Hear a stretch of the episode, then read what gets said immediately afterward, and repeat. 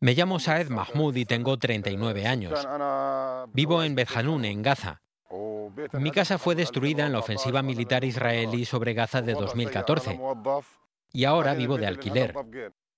Pero sin trabajo no puedo pagar el alquiler.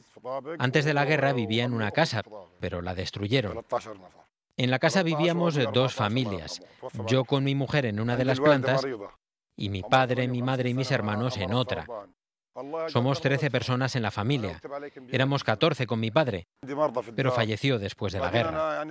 Ahora, además, mi madre está enferma. Tiene 58 años y está enferma de cáncer. Y como no puedo pagar el alquiler, temo que cualquier día el casero venga y nos eche de casa. Me da miedo sobre todo por mi madre enferma. El casero no puede aguantar más de dos años y medio sin cobrar el alquiler. Sobrevivimos con los alimentos de UNRWA y la pensión de mi madre. Ella es la que sostiene a toda la familia. Pero no es suficiente. Tenemos que pedir prestado a vecinos y familiares. Lo hacemos como podemos. Desde que comenzó la pandemia nos llegan los cupones de UNRWA a casa. Mientras nos llega otro cupón, hemos pedido prestado varios sacos de harina, también de arroz y azúcar, pero tenemos muchas deudas. No tenemos ningún tipo de ingreso, tan solo los alimentos que proporciona UNRWA. Necesitamos poder tener una vivienda digna, como el resto de la humanidad.